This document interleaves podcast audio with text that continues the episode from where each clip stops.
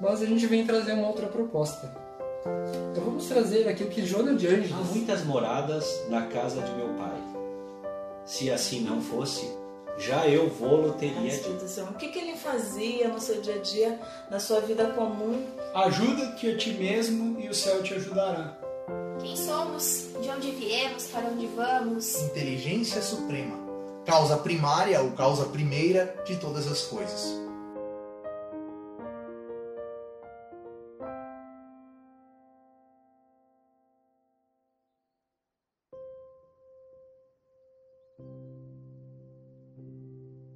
Noite a todos. Sejam bem-vindos a mais uma live da Sociedade Espírita Seara de Luz. Eu sou o Felipe, expositor lá da nossa nosso centro espírita. No dia 1 de maio, a gente começava o assunto das leis morais. A gente passou dois meses, exatos dois meses, conversando sobre esse assunto, intercalando com outros assuntos, né? E a gente perpassou as dez leis morais que estão lá no livro dos Espíritos. Uh, então eu quero recordar aqui, se fazer uma retrospectiva desse momento que a gente teve e eu gostaria, né, quem já, quem já está aí, eu vejo que tem algumas pessoas já uh, online nos dois, então tá, vamos perpassar aqueles, as leis morais. E quem já está aí, uh, coloca aí nos comentários qual que foi a lei moral que mais gostou de ouvir, ou que mais chamou atenção, ou que mais aproveitou para si, talvez. Coloca aí qual foi a lei moral que, que, você, que, que você teve a oportunidade de assistir e que foi legal de, de ouvir, de entender um pouco mais. A gente começou lá na lei do trabalho, mas eu não vou botar na ordem aqui, tá? A gente vai falar, a gente falou de lei de reprodução, né, essencial para a manutenção da vida na Terra, né? Também responsável pela nossa criatividade, a Nicole veio falar aqui uh, para a gente sobre ela. A lei de conservação, que foi o Mateus, se eu não me engano, não, não anotei, mas estou lembrando de cabeça aqui, mas deve ser. Uh, que é um instinto em todos os seres vivos, né? consiste no equilíbrio das nossas ações para gente, a gente atender a essa lei. A lei de destruição, que é um processo natural de renascimento, regeneração uh, da matéria e é necessário também para o nosso equilíbrio. Gente, eu falei aqui da lei do trabalho, que sendo trabalho toda ocupação útil, é através do trabalho que a gente progride, é através uh, através dele que a gente se aperfeiçoa, a gente tira, a gente vai eliminando as nossas imperfeições, as imperfeições do nosso espírito.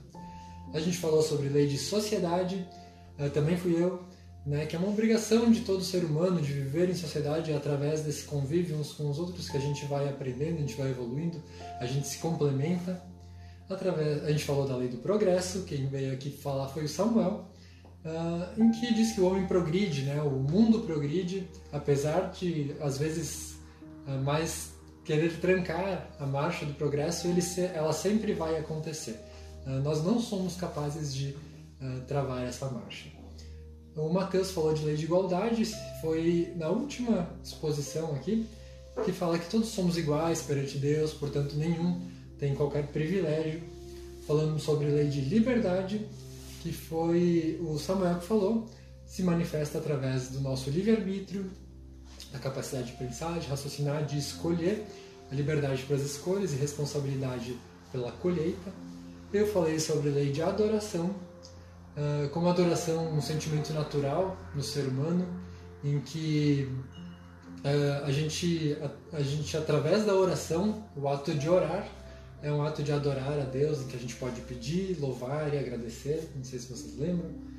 E lei de justiça, amor e caridade, que o Samuel falou aqui, mas o Josimar também trouxe o assunto do amor, o Samuel trouxe em duas, em duas exposições esse assunto, né?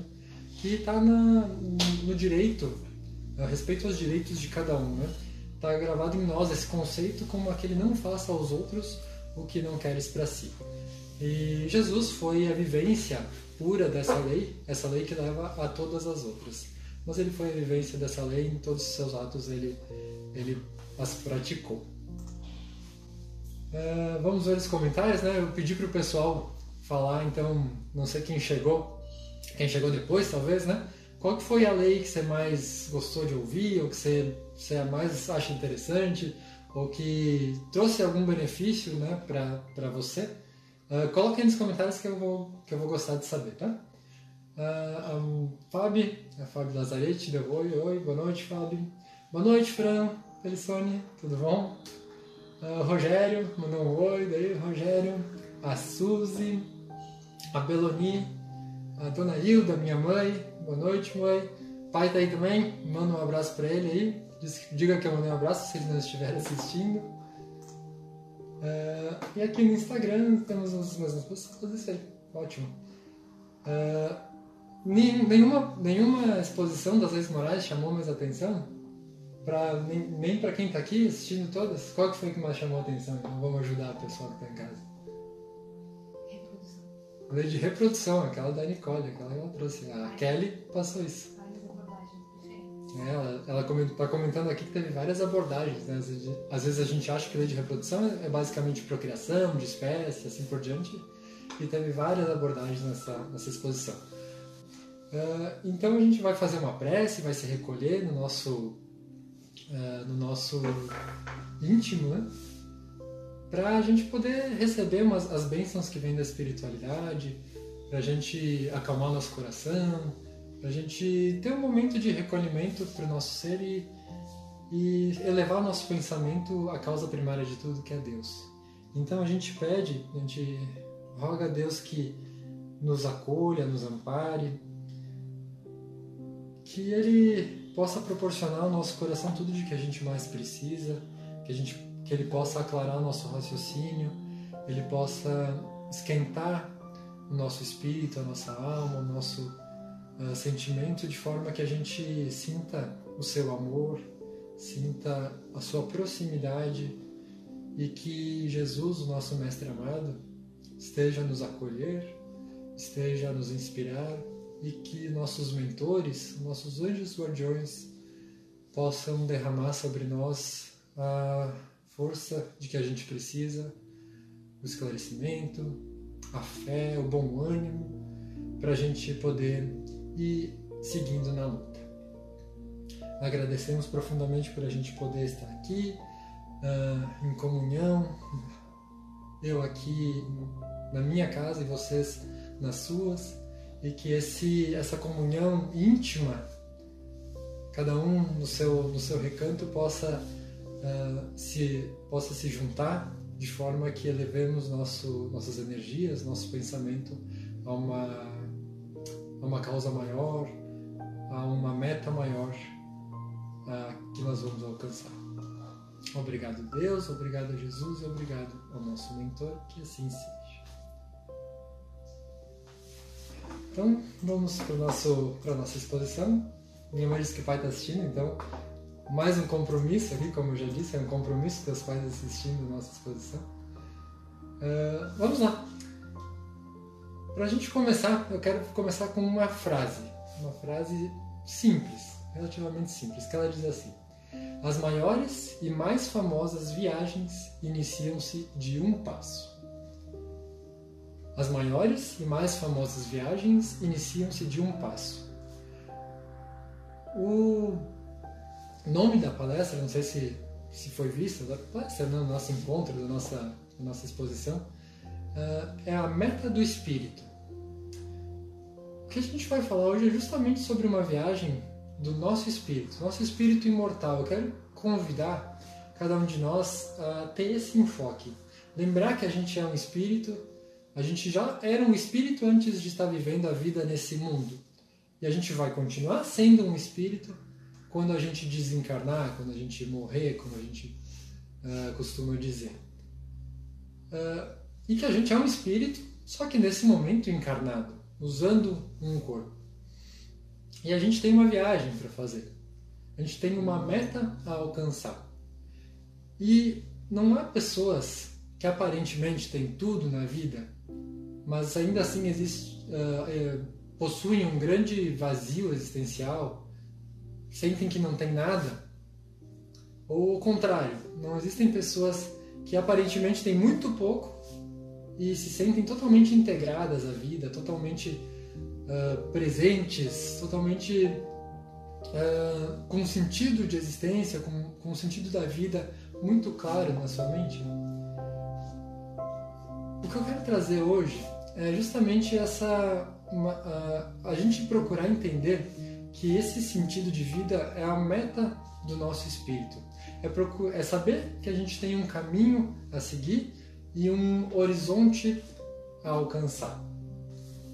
A gente falou né, nesses últimos dois meses e essa exposição de hoje é um fechamento desse ciclo das leis morais, de que essa, a lei divina né, e as leis morais são parte da lei divina, elas são é a única e verdadeira uh, necessária para a felicidade do homem. Indica o que a gente deve fazer ou deixar de fazer e a gente só é infeliz quando dela se afasta. Isso está lá no livro dos Espíritos. E a gente ter falado esse tempo todo sobre leis morais, uh, ela tem um objetivo que, se não ficou claro nesse tempo que a gente ficou falando, eu gostaria que ficasse claro nessa, nesse nosso encontro de hoje. Tem uma frase lá do livro Alice no, País das Maravilhas, a gente vai usar da literatura para a gente poder compreender um, uh, um conceito, que ele diz assim, que se a gente não sabe para onde ir, qualquer caminho serve. Para onde que o nosso espírito está indo? Esse que é imortal, que já existia antes, que vai continuar existindo, vai existir para sempre. Qual que é o caminho que meu espírito vai pegar? Uh, que sentido? Que direção? Se eu tiver alguma escolha para fazer na minha vida e eu constantemente tenho escolhas a fazer na minha vida, qual é a melhor escolha? Qual é a que condiz com o caminho que meu espírito tem a trilhar? A resposta para saber qual que é a meta do nosso espírito ela não podia estar em outro lugar senão no Evangelho de Jesus. Ela está lá quando Jesus fala no Evangelho de Mateus, capítulo 5, versículo 48, quando ele diz: Portanto, sede vós perfeitos, como é perfeito vosso Pai Celestial. Jesus, quando falava para nós, sempre falava olhando para o nosso espírito, para o nosso vir a ser. E ele disse, ele nessa frase, sede perfeitas, ele traça a meta do nosso espírito, que é a perfeição.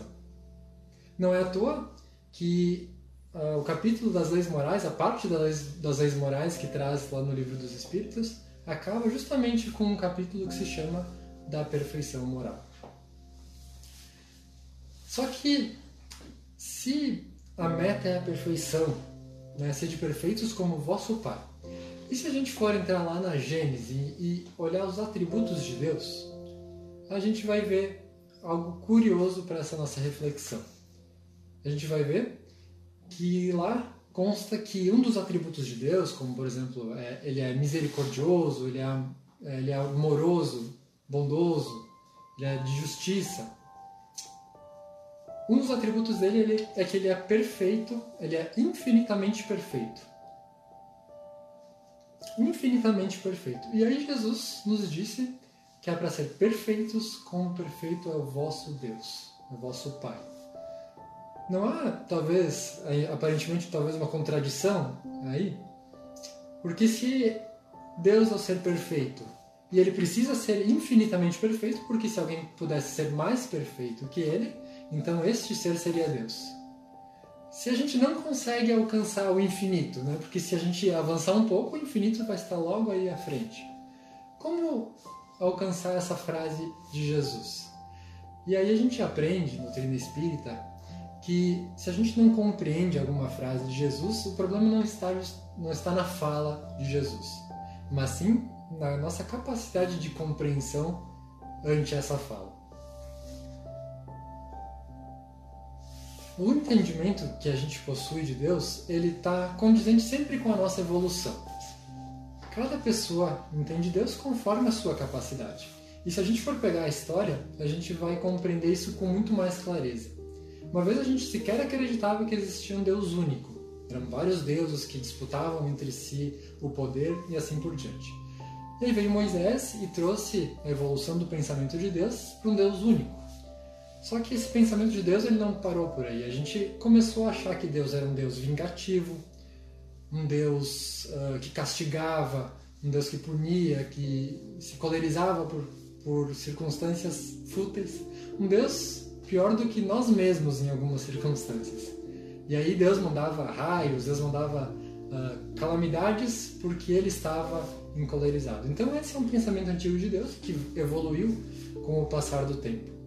Só que o pensamento que a gente tem de Deus hoje, ele não está nem perto de ser o de, da compreensão uh, total de Deus ou da, sua, ou da sua natureza íntima, como está lá no livro dos Espíritos. A gente vai evoluir muito no pensamento de Deus. Então, o nosso pensamento de Deus, aqui de canados, nossos meros, meros mortais, uh, né, muito, muito parecidos em evolução, ele é muito parecido, ele não vai variar muito. Diferentemente do pensamento de Jesus, um espírito crístico, um espírito que governa o nosso planeta, que governa o planeta Terra. Ou seja, o pensamento de Deus está muito à frente da nossa capacidade de entendimento. Mas por que, que eu estou falando tudo isso? Estou falando isso porque o próprio uso dos pronomes na fala de Jesus fala, uh, diz muito sobre o que ele estava nos ensinando. Vou explicar melhor. Ele não disse nessa fala sede perfeitos como perfeito é o vosso Pai. Ele usou vosso. Ele não usou meu e nem nosso. Isso está lá no Arthur Valadares, um palestrante espírita que vem nos explicar. Quando ele nos diz uh, meu Pai, ele está falando sobre o entendimento dele próprio, Jesus, sobre Deus. Muito mais avançado que o nosso. Quando ele está falando sobre nosso Pai, ele está falando sobre o entendimento que Jesus tinha, mas que também é compartilhado por nós, ou pelas pessoas com que ele estava falando na época. E quando ele fala vosso Pai, é pelo entendimento que nós temos, um entendimento mais limitado. Então, só nessa, no uso do meu, do vosso, do nosso por Jesus, quando ele diz, por exemplo, Pai Nosso, ele estava se referindo ao nosso Pai, o que nos criou, o que nos faz irmãos, e assim por diante. E quando ele diz o vosso Pai, ele diz: é o Deus que você nesse momento tem capacidade de entender. É isso que ele quis dizer com essa fala. E ela nos apresenta como a chave para entender esse sede perfeitos como perfeito é o vosso Pai. Porque eu quero fazer agora então uma reflexão para cada um de nós que está tá assistindo. Qual que é o seu entendimento a respeito de Deus? Qual que são atributos de Deus para você? Deus é amoroso? É misericordioso? Ele é justo? É bom? É fiel? Quais são os atributos de Deus? Porque são esses atributos que a gente tem capacidade de entender, atributos positivos, obviamente, a gente tem capacidade de atender, de entender, que devem fazer parte da nossa meta, da meta do nosso espírito. Se eu acredito que Deus é bondoso, então está na, na minha meta ser também bondoso, ser justo, ser misericordioso, ser fiel e assim por diante. Entende como Jesus nos coloca uma meta alcançável, pois que Está dentro da nossa capacidade de entendimento. Só que ao mesmo tempo, há de se convir que é uma meta móvel. Porque se a gente, conforme a gente evolui, a gente amplia a nossa capacidade de entendimento de Deus, a gente troca de horizonte. Né? Deus é como um, horizonte, a gente caminha um pouco para chegar mais próximo dele, a gente vai avançando e conforme a gente avança, o horizonte ainda está lá, mas de uma forma diferente. Ah, mas então a gente nunca vai alcançar Deus, a gente nunca vai ser igual a Deus, a gente nunca vai entender completamente Deus. Bom, sendo uma meta móvel, se o infinito sempre se move ali na frente, eu diria que não. Mas está tá além da minha capacidade de entendimento, da nossa, né? Mas imaginemos, imaginemos que a gente tivesse um ponto de chegada, um ponto que a gente uh, parasse. Então, meu, lembrando que o nosso espírito ele, ele é imortal. Ele jamais vai deixar de existir. Só que a gente parasse em algum ponto dessa jornada. E eu teria toda a eternidade para ficar da, do mesmo jeito para sempre. Como seria essa vida? Para mim, ela seria muito entediante. Mas imaginemos por outro lado, que a gente amplia a nossa capacidade de entendimento e aí a gente percebe que a gente tem um outro caminho, mais um caminho a trilhar. Eu fico pensando, e até conversei no grupo, no nosso grupo da Gênese, que a gente tem ali no Centro Espírito, que a gente começou na sexta-feira, que quando a gente aprende alguma coisa nova, quando a gente entende algum conceito novo, é como se um mundo novo se abrisse e ficasse tudo mais claro, tudo mais amplo. E é até uma conquista interior quando a gente conquista alguma coisa, quando a gente percebe alguma coisa. Então imagine um mundo que a gente cada vez mais amplia essa nossa capacidade de entendimento e, sobretudo, é que é a nossa meta, uh, uso do sentimento amplia a nossa capacidade de sentir. A nossa, a gente sublima, sobretudo, os nossos sentimentos. E falando até aqui, talvez a gente se coloque num, numa posição que, que faça assim, nossa, mas é tão distante, né? Talvez, eu, talvez a gente se coloque numa posição, mas isso está tão longe de mim e não é e não é bem assim. Quem fala que não é bem assim é o próprio Emmanuel, tá? Quando ele lá no livro Nascer e Renascer, capítulo 16, uh, ah, ele justamente fala sobre essa fala, ser de perfeitos, né? E ele diz que a maneira do verme, esse é o jeito Emmanuel de falar, né? A maneira do verme, contemplando a estrada longínqua, sabemos quão imensa é a distância que nos separa da meta. Assim como um verme olha para uma estrela lá longe, essa é a distância que a gente tem para Deus. Não estou ajudando, talvez, né? Para a gente se aproximar de Deus. Mas é justamente, é uma analogia é excelente, porque o verme sequer tem, não tem a menor ideia dessa distância. E a gente também não tem ideia dessa distância. E aí ele completa dizendo que impedimentos, compromissos, inibições eles vão fluindo do nosso passado. Né? E a gente às vezes quer fazer esse movimento de caminhar e é difícil. São como pedras né, que a gente pega no nosso caminho, do nosso passado, dessa vida, ou das existências anteriores em que a gente errou, que a gente errou mais gravemente, às vezes, às vezes menos, mas pedras que a gente foi acumulando e que hoje pesam no nosso caminho para a gente poder fazer essa caminhada a passos largos em direção de Jesus. A gente precisa pegar, uh, entender quais são essas nossas pedras e começar a deixá-las pelo caminho para poder caminhar.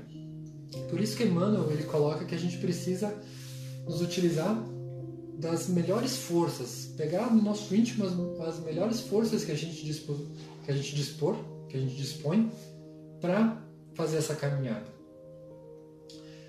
A gente precisa nas fala, na fala dele começar. Isso é o que é o mais importante. Não interessa quanto tempo vai demorar, né? temos infinito afinal. Não interessa se o passo é de formiguinha, e geralmente é, no começo, sobretudo, que é o nosso começo. Né? Mas é isso que a gente precisa fazer se a gente quiser ter essa integração para com Deus. A gente uh, está. Imagine, imagine hoje, né? às vezes a gente não sabe direito para que direção ir, que caminho pegar que atitude é a mais adequada, o que, que Deus espera de mim nesse momento.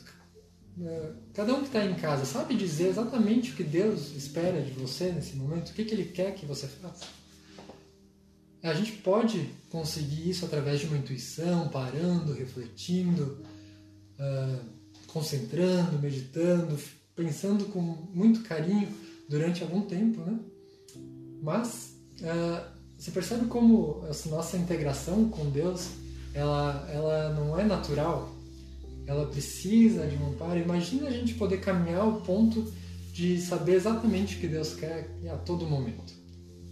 É essa proposta que a gente faz quando a gente vai avançando a caminho da nossa perfeição moral. Perfeição sempre relativa, pois que é absoluto só Deus. Mas a caminho dessa perfeição. E aí, Emmanuel nos coloca, nos dá vários, várias atitudes práticas, atitudes cotidianas para a gente fazer essa caminhada. Não é para quem já está caminhando que, que bom, ótimo, mas eu tenho certeza que um, dois, três, quatro, todos uh, os, as atitudes que estiverem presentes aqui vão ser úteis uh, para nós. Então, ele diz assim: ninguém nos exige que de imediato a gente ame como Jesus, que a gente ame o amor que Jesus veio nos ensinar. A gente não vai conseguir, não é próprio da nossa natureza, não é de uma hora para outra que isso acontece. No entanto, a gente pode ser cultor da compreensão e da gentileza dentro da própria casa. Compreensão e gentileza dentro da própria casa. Entender. Vamos pegar o que é compreensão, né? Compreensão pode ser, por exemplo, compreender que o outro pode ter tido um dia difícil de trabalho, ele está precisando ser entendido, apesar de eu também ter tido, talvez, mas nesse momento eu percebo que o outro também teve e eu compreendo ele, eu compreendo, eu relevo, eu tolero. Uh, entender que a criação do outro foi diferente da nossa e por isso não é possível exigir as mesmas, uh, exigir coisas das quais ele não pode entregar. Isso é compreensão gentileza, né? Coisas extremamente simples, mas que dentro da casa às vezes se perde. É, com licença, muito obrigado, por favor, né?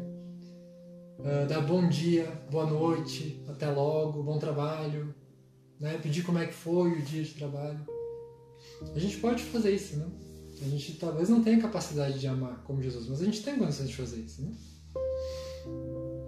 Ninguém nos pede, por exemplo, renúncia integral dos nossos bens. Não é preciso. Uh, não tá, nós não estamos em condições, talvez, de renunciar a tudo, deixar uh, os nossos bens aos mais necessitados e viver uma vida extremamente simples, né? uma vida que sem qualquer luxo, sem qualquer conforto, por simples renúncia, por simples abnegação, por querer por ver o outro necessitando e simplesmente deixar para outro. A gente não tem, não está nesse, não tá nesse, nessa, nesse patamar evolutivo. Mas a gente tem condição, como diz o próprio Emmanuel, de doar uma migalha de que te sobre ao conforto doméstico.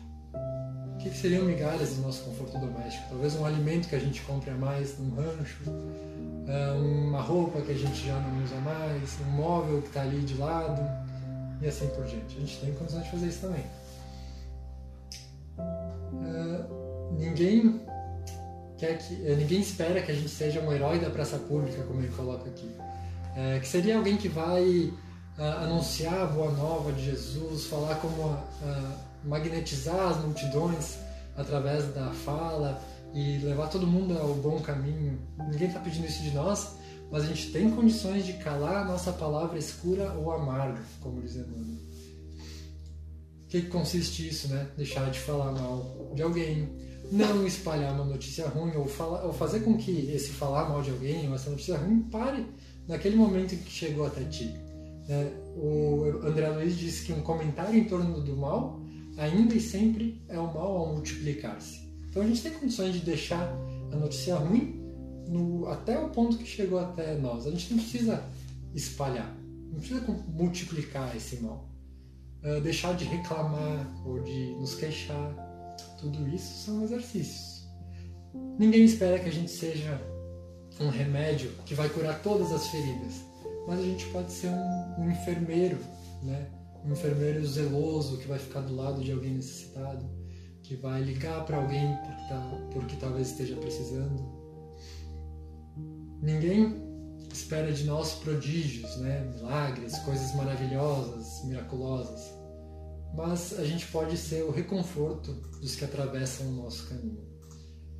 Se a gente quiser resumir né, essa última, é, a gente quer que a gente seja pessoas que facilitem a vida das pessoas que estão ao nosso redor, ao invés de muitas vezes dificultar. Ser um facilitador da vida das pessoas que estão ao nosso redor. E ele lembra, ele usa a analogia da planta, né? Que é uma simples, uma simples promessa.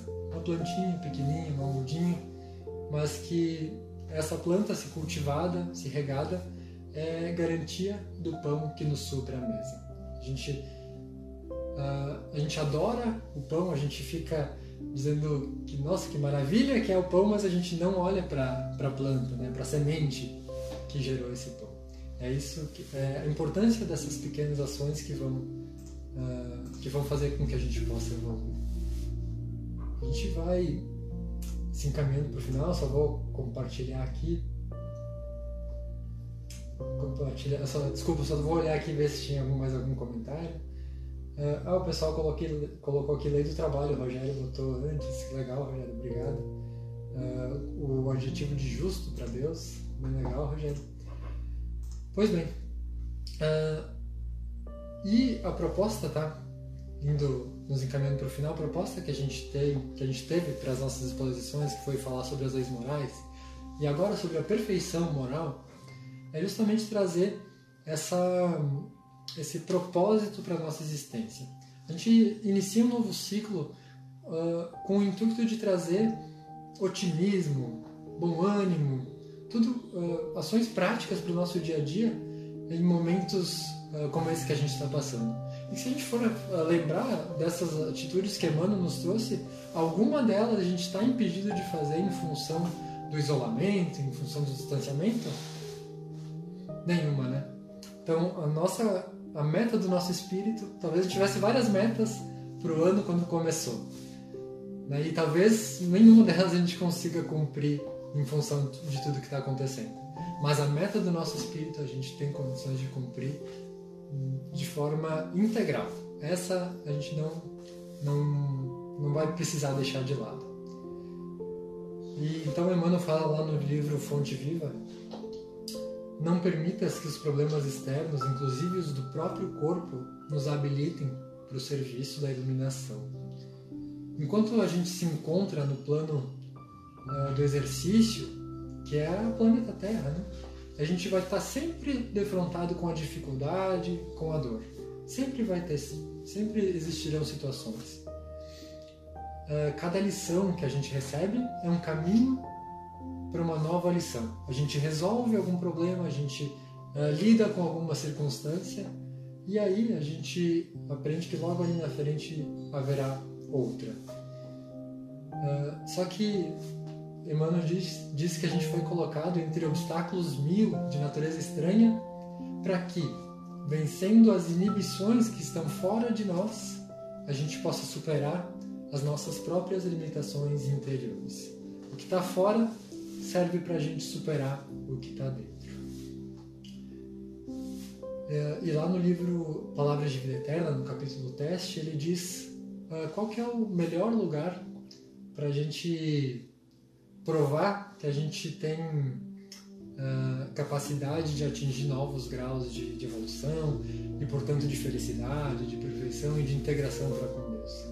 Ele diz que se a gente for aprovado na escola doméstica, ou seja, no lar, no nosso próprio lar, onde a gente é mais rigorosamente policiado, como eu disse antes, né, falar para o pai e para a mãe é mais difícil, porque eles sabem exatamente o que, o que, quais são as nossas virtudes, nossos defeitos, como a gente é em casa, né? Assim como agora minha esposa também pode dizer, né? É uma, um desafio maior.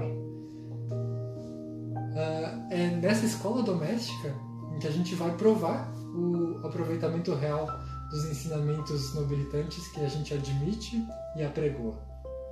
Uh, porque ali, estando aprovado ali, a gente vai estar habilitado para o testemunho junto da humanidade, que é a nossa família maior. É, usando uma analogia bobinha, mas que serve para a gente entender, se a gente sabe, a gente não diz que se a gente sabe dirigir em Caxias, a gente sabe dirigir em qualquer lugar. É mais ou menos isso. A gente sabe aplicar os conceitos de Deus em casa, então a gente consegue aplicar em qualquer lugar. Finalizando, eu volto com aquela frase do início. As maiores e mais famosas viagens iniciam-se de um passo. É um passo que a gente propõe de aqui. Esforcemos-nos para fazer o melhor ao nosso alcance, desde agora, e a perfeição ser-nos a um dia preciosa fonte de bênçãos, descortinando-nos o porvir. Agradeço a cada um que ficou até, uh, comigo até agora Deixa seu like, deixa seu joinha, a gente gosta de, de receber esses, é, esses mimos, tá? Para a gente ir encerrando, a, a Danúbia colocou a última exposição, obrigado Dani, muito obrigado. Legal, gente. Bom, fiquemos com Deus, fiquemos na paz de Cristo e lembremos sempre de fazer a oração para que a gente possa, nessa oração, trabalho, nos manter na de olho nessa, na, na meta do nosso espírito. Fiquem, fiquemos todos na paz de Deus. Um abraço.